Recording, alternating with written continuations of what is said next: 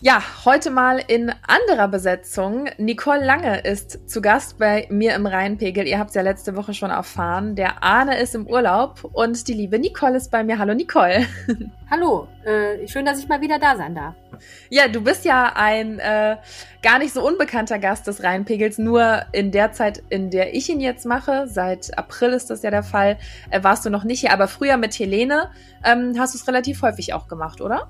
Ja, klar. Also äh, ergibt sich ja immer mal wieder und ähm, ich freue mich natürlich jedes Mal, wenn ich dabei bin. Äh, wir haben ja immer wieder spannende Themen, über die wir quatschen können. Von daher, ähm, ja, schöne Gelegenheit. Auch wenn ich natürlich Arne sehr vermisse. Ja, der Arne wird vermisst auf jeden Fall. Aber ich glaube, der lässt sich gerade die Sonne auf den Bauch scheinen irgendwo am Strand in Frankreich. Das sei ihm auch gegönnt. Solange er zusieht, dass er ohne Quarantäne wieder zurückkommt, äh, bin ich bin ich zufrieden. ja, stimmt. Ähm, an dieser Stelle ganz kurz der Hinweis, nächste Woche wird es keine reguläre Folge geben, weil Arne dann immer noch weg ist und ich bin es dann auch. Ich bin ab Montag äh, im Urlaub. Deswegen, wie es nächste Woche mit der Folge aussieht, das wissen wir noch nicht, aber auf jeden Fall nur für euch behaltet das am besten im Hinterkopf. Und Nicole, lass uns doch gerne mal darauf schauen, worüber wir denn heute sprechen. Sehr gerne. Ja, also ich äh, fände es zum Beispiel toll, wenn wir uns äh, mal über die Inzidenz in Düsseldorf unterhalten würden, denn die Inzidenzstufe 0 ist ja hier in der Stadt leider noch nicht auf dem Programm. Ja, da reden wir gleich drüber, was es überhaupt mit dieser Inzidenzstufe 0 auf sich hat und warum sie in Düsseldorf nicht greift. Außerdem ist der Saturn in Flingern auf einmal zu im B8 Center und wir klären, was es damit auf sich hat. Genau, und dann äh, könnten wir auch noch über den Malkastenpark sprechen. Da sollen ähm, alte Bauten, die sogenannten Annexbauten, abgerissen werden. Darüber gibt's aber noch reichlich Diskussionen und wir haben uns das in dieser Woche äh, noch mal ein bisschen vorgenommen. Mein Name ist Charlotte Großer und ich bin verbunden mit Nicole Lange. Ihr hört Folge 163 dieses Podcasts und der Rhein steht bei 3,59 Meter. Rheinpegel der Düsseldorf-Podcast der Rheinischen Post. Herzlich willkommen im Rheinpegel-Podcast. Jede Woche sprechen wir hier darüber, was Düsseldorf bewegt und ich bin verbunden mit Nicole Lange. Deswegen stell dich doch gerne mal vor, Nicole, wer du bist und was du machst. Ja, mein Name ist äh, Nicole und ich äh, habe das Vergnügen, die Düsseldorfer Lokalredaktion der Rheinischen Post zu leiten und äh, deswegen ziemlich viel in dieser Stadt unterwegs zu sein und über alle möglichen Themen äh, zu schreiben oder äh, das tun meine Kollegen aus dem Team der Lokalredaktion äh, mit mir gemeinsam. An der Stelle äh, merke ich auch gerade, du hattest ja gerade gesagt, du bist froh, wenn Arne ohne Quarantäne zurückkommt. Du bist ja im Grunde seine Chefin, oder? Äh, ja, das stimmt. ja, da wäre ich, glaube ich, auch froh, wenn, wenn er dann ohne Quarantäne wiederkäme. Von daher ein Upgrade heute bei uns vom stellvertretenden direkt zur Chefin. Und mein Name ist Charlotte Großer. Ich mache bei der Rheinischen Post verschiedene Podcasts. Am liebsten hier den Rheinpegel, einfach weil wir schön auf diese wunderschöne Stadt gucken können. Und ansonsten bin ich in der Welt der Lokalradios unterwegs. Und wenn ihr uns unterstützen wollt, dann könnt ihr das gerne und zwar über ein Abo bei der Rheinischen Post. Und wenn ihr das abschließt und dabei angebt, dass ihr euch das Abo gemacht habt, weil ihr den Rheinpegel so toll findet, dann finden wir das besonders klasse. Dieser Podcast hier kostet euch beim Zuhören nichts, aber es kostet uns natürlich etwas, ihn zu produzieren. Deswegen, wenn ihr uns unterstützen möchtet, könnt ihr das gerne über rp-online.de und dann slash abo-reinpegel. Und wir beide, wir schauen jetzt mal darauf, warum die Inzidenzstufe 0 in Düsseldorf noch nicht greift, aber erst einmal, was das überhaupt ist. Ja, sehr gerne. Also Inzidenzstufe 0, das ist ja die vom Land vorgesehene neue Inzidenzstufe, die dann greifen soll, wenn die 7-Tage-Inzidenz stabil unter dem Wert von 10 liegt ähm, und die einhergeht mit einer ganzen Reihe von, von Lockerungen in einer Stadt, unter anderem die äh, Eröffnung der Clubs, also auch der Innenräume der Clubs wieder möglich macht und komplett äh, möglich macht, dass man sich ohne jegliche Begrenzungen in der Öffentlichkeit trifft. Solche Dinge. Ja, und das wäre natürlich toll, wenn man sowas haben könnte, äh, steht in Düsseldorf aber nicht an. Warum? Weil die Inzidenz bei uns äh, ja zu hoch liegt? Ganz genau. Also Düsseldorf liegt tatsächlich schon seit einer ganzen Weile immer so ein bisschen über dem Landesschnitt. Ähm, nicht, nicht so, dass es jetzt äh, sehr auffällig wäre, aber eben doch ist eine Weile dann stabil jeden Tag so ein paar Pünktchen nach oben äh, gegangen, bis auf so etwas über 15. Jetzt geht es seit ein paar Tagen wieder langsam nach unten, ist aber auch am Freitag immer noch äh, über dem Grenzwert gewesen, wenn auch nur knapp. Da lag sie bei 10,8. Das bedeutet, ähm, dass äh, erst gezählt wird, also es wird erst dann wieder gezählt, wenn wir tatsächlich unter diesem Wert von 10 sind.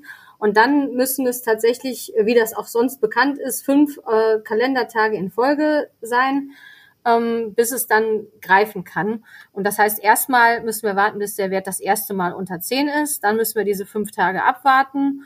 Ähm, und dann wäre es möglich. Okay, das heißt, wenn jetzt heute, du hast es eben gesagt, die Inzidenz bei 10,8 liegt und mit ganz viel Glück morgen unter 10 fallen würde und äh, morgen ist Samstag, sie bliebe dann bis äh, Mittwoch fünf Tage lang unter, äh, unter zehn, würde es dann schon ab Mittwoch oder ab Donnerstag ähm, ja diese Inzidenzstufe null geben und äh, damit auch Lockerungen? Mhm. Also da muss ich jetzt mal selber nachrechnen. Also äh, das, die Regelung gilt ja üblicherweise für Werktage und das heißt, äh, der Sonntag fiele dann schon raus und damit wäre dann frühestens der Donnerstag, der fünfte Werktag. Da es auch immer noch einen Karenztag gibt, müsste es dann also frühestens am Freitag oder Samstag so sein, dass dann die Öffnungen äh, stattfinden können. Ich glaube, es ist immer der übernächste Tag, also das heißt der Samstag. Wir müssen also tatsächlich noch eine ganze Weile uns gedulden, bis das klappen kann. Und natürlich auch immer vorausgesetzt, dass die Zahlen nicht zwischendurch, im Moment sind die Werte ja immer so knapp äh, beim Schwanken, äh, dass die Zahl nicht zwischendurch wieder über zehn steigt, weil dann wird von vorne äh, gezählt.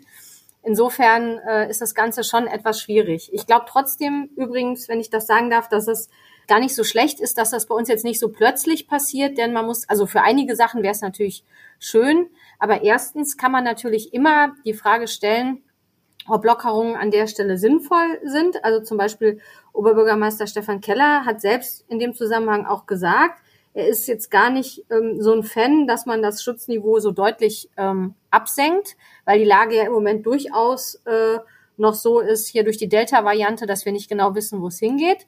Und der andere Punkt ist, einige der Lockerungen, ich habe eben die Clubs genannt, ähm, die sind zwar toll, wenn die in Aussicht stehen, aber äh, wie schnell es dann tatsächlich gehen kann, dann mit einem Fingerschnipsen das Ganze wieder anlaufen zu lassen, wäre, glaube ich, ohnehin unklar. Das heißt, ähm, auf die Weise, die stehen jetzt, glaube ich, alle langsam in den Startlöchern und fangen an vorzubereiten. Aber ich schätze, die bräuchten wahrscheinlich ohnehin noch ein paar Tage.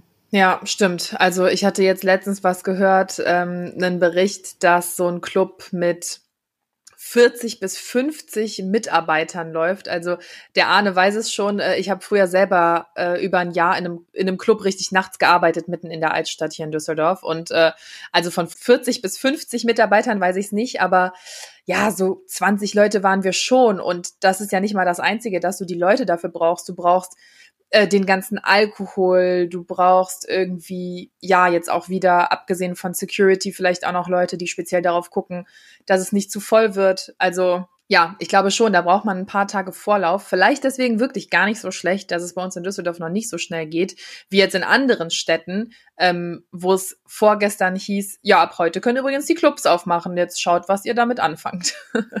Und würdest du sagen, äh, Arbeiten im Club war cooler als für den Rheinpegel oder weniger cool? oh Gott, äh, definitiv weniger cool. Also sagen wir mal so, ich war damals noch jünger, ich glaube, ich war gerade 18 oder 19 und das war natürlich für mich mega, ne? Äh, da nachts an der Theke zu stehen und meinen Freunden irgendwie zwischendurch mal ein Bier spendieren zu können und dann selber danach noch irgendwie Afterparty zu machen bis morgens um halb sechs. Aber also definitiv inzwischen finde ich sehr viel angenehmer, den Rheinpegel schön von zu Hause aus zu machen und mich damit zu beschäftigen, was in Düsseldorf passiert, als Erbrochenes von Leuten wegzuwischen. ja, ähm, also dieser Vergleich ist jetzt auch doch sehr deutlich gewesen. ähm, ich wollte ja eigentlich hören, dass Rheinpegel sogar cooler ist, als irgendwie coolen Leuten coole Drinks ausschenken oder so. Aber ja, äh, auch cooler als Erbrochenes wegwischen. Das ja. schon mal toll. Also gut, dafür war ich in der Regel nicht verantwortlich, aber wenn es auf der Theke oben landet, dann bist du halt trotzdem irgendwie mit dafür da, das mal kurz wegzumachen. Also von so, daher. Wir reden jetzt am besten, wir reden am besten nicht viel länger über, über dies. Ja, ist vielleicht besser so. Ähm, aber was wir noch mal kurz äh, klären könnten, abgesehen von Clubs, was denn sonst noch so jetzt mit dieser neuen Inzidenzstufe Null an Lockerungen ähm, dann in Kraft tritt? Also abgesehen davon, dass die Innenräume der Clubs wieder öffnen können. Zum Beispiel die Maskenpflicht fällt ja auch in vielen Teilen weg. Ähm, wo sie noch bleibt, ist im Einzelhandel und äh, in Bus und Bahn. Richtig, und in Arztpraxen weiterhin und äh, auch in Taxen. Genau.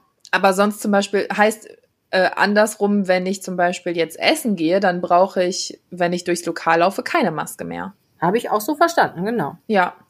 Was noch? Es gibt keine Mindestabstände mehr und keine Kontaktbeschränkungen. Also man kann sich wieder mit so vielen äh, Leuten knuddeln, wie man möchte. Und äh, private Partys, die gehen auch wieder.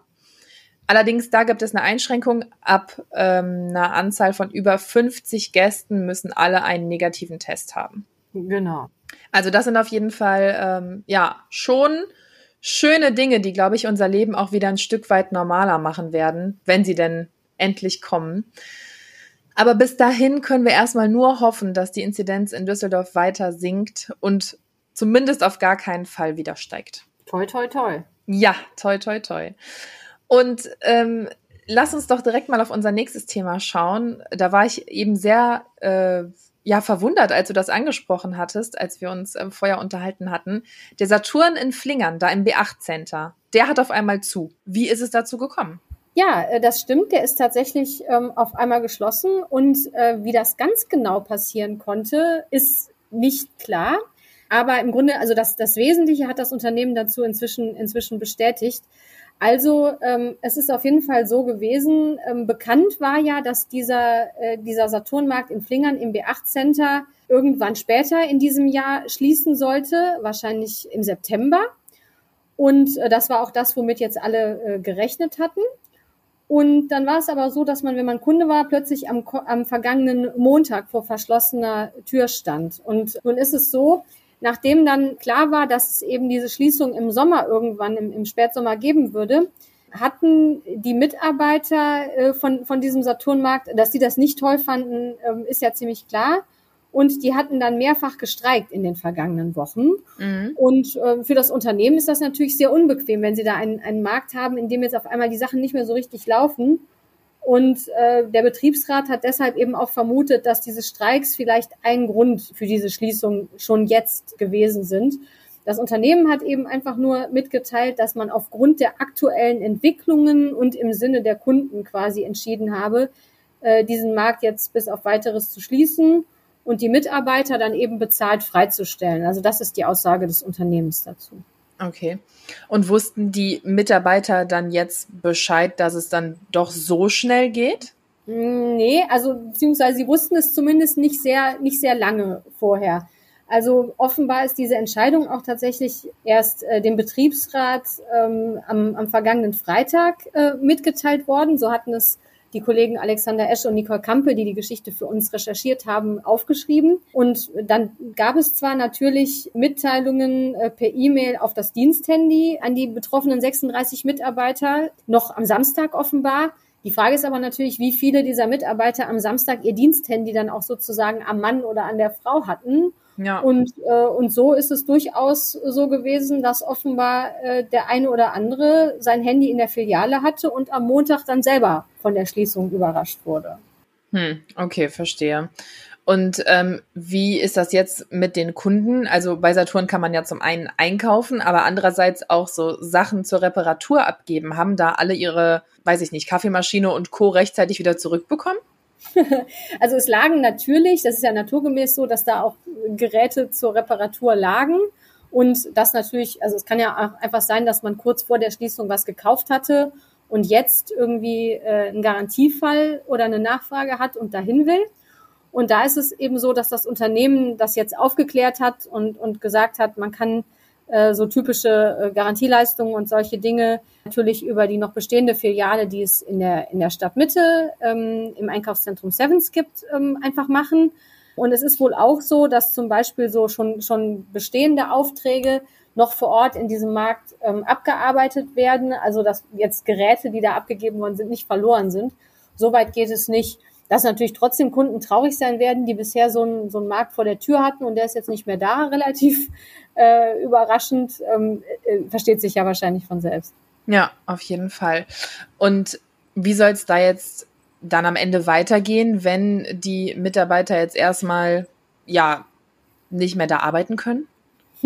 Ja, das ist also das ist ähm, eine Frage, die man sozusagen auf mehreren Ebenen beantworten kann. Also für den Markt denke ich, man kann davon ausgehen, dass der jetzt geschlossen bleibt. Also äh, es hieß in der Formulierung des Unternehmens, glaube ich, bis auf weiteres.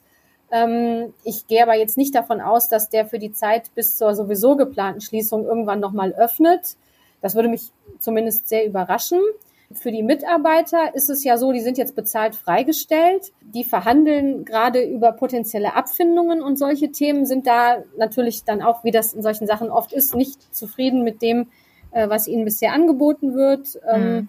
Da, da gibt es halt einfach laufende, laufende Gespräche. Es ist wohl auch nicht ganz so leicht, ähm, sagt das Unternehmen, so Mitarbeiter einfach in einer anderen Filiale unterzubringen, weil die halt dezentral organisiert sein. Also so erklärt das Unternehmen das.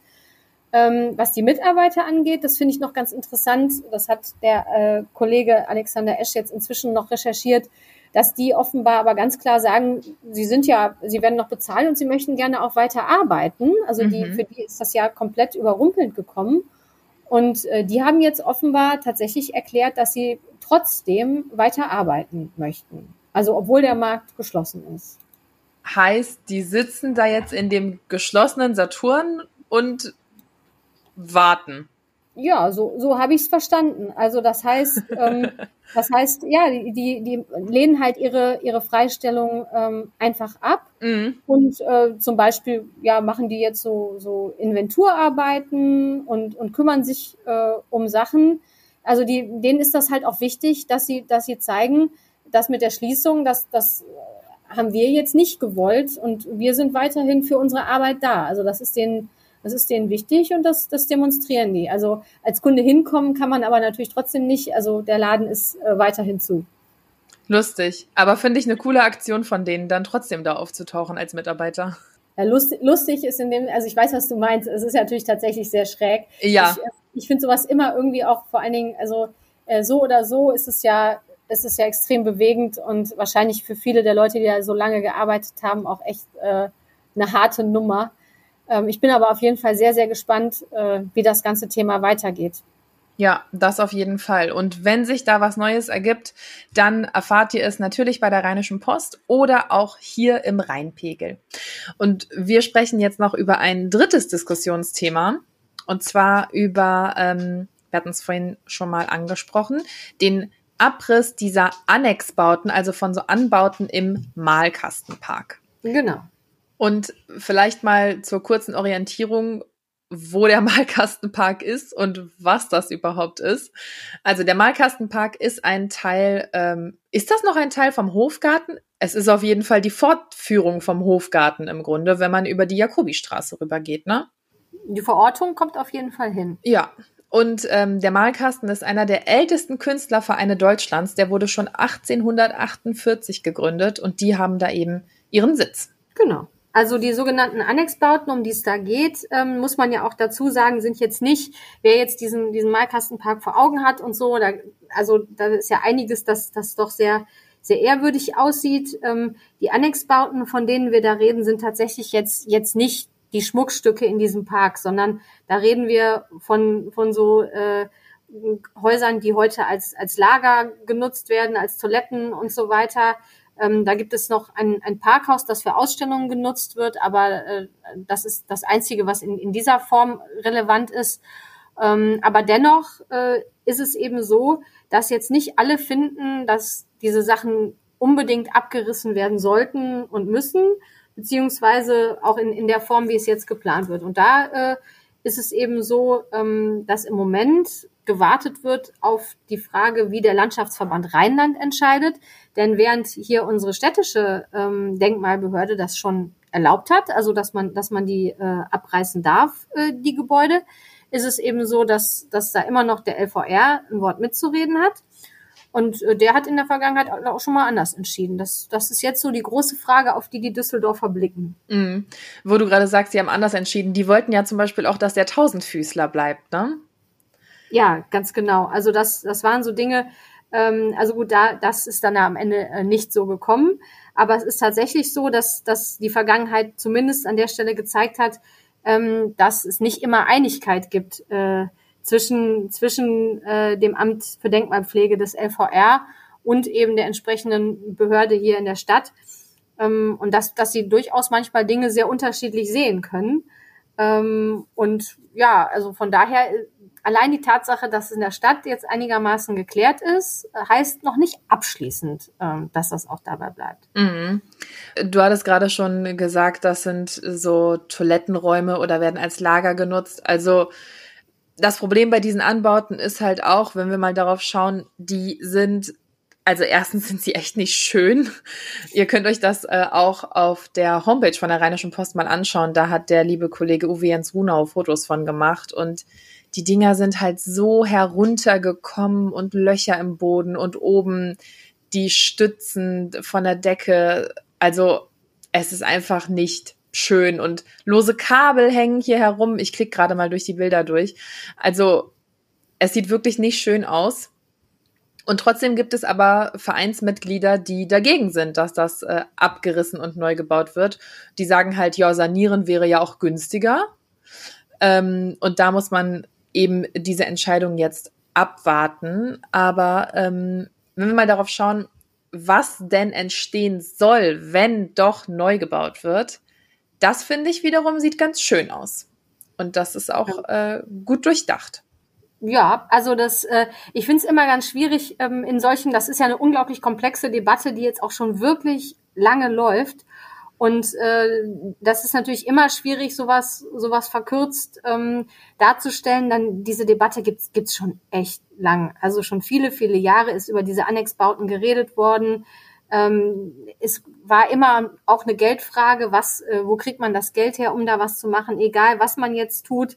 Ähm, das ist aber auch ein Grund, warum zum Beispiel jetzt von Seiten der Stadt, also der städtische Kulturdezernent, ähm, ist da sehr klar, dass er jetzt ungerne schon wieder von diesen Abrissplänen wieder zurückrudern würde. Ähm, denn er sagt halt, wir haben jetzt so lange darauf hingearbeitet, dass es eine gute Lösung gibt. Jetzt ist auch das Geld da, sich so zu kümmern, wie wir, wie wir das jetzt wollten. Um, und jetzt müssen wir nicht sozusagen hingehen und jetzt wieder äh, ausbremsen und die Maßnahme nicht umsetzen. Ne? Also ähm, insgesamt, also Stadt und Land äh, geben da 900.000 Euro ähm, für diese für diese Arbeiten, die da geplant sind. Der städtische Ehrenbürger Udo van Meteren ähm, hat sich an diesem an diesem städtischen äh, Zuschuss beteiligt. Äh, dann gibt's noch Geld von der Beisheim Stiftung und eben auch viel Geld von der Gerda Henkel Stiftung. Also äh, es sind alles äh, Geldgeber, die wirklich viel, viel Geld zusammengebracht haben, um eben diese kompletten Arbeiten, die da in dem Malkastenpark äh, stattfinden sollen, äh, ja, äh, zu finanzieren. Und entsprechend äh, sagt man bei der Stadt jetzt, wir müssen das jetzt einfach mal durchziehen. Und ähm, ich nehme an, die drücken jetzt sehr die Daumen, äh, dass, dass die abschließende Entscheidung dann äh, auch wirklich so ausfällt. Ja, also ich kann nachvollziehen, dass da vielleicht irgendwie das Herz von einigen Vereinsmitgliedern dran hängt, aber der Vergleich zwischen es ist nass und kalt und Kabel hängen aus der Decke und äh, der Boden sieht echt nicht schön aus.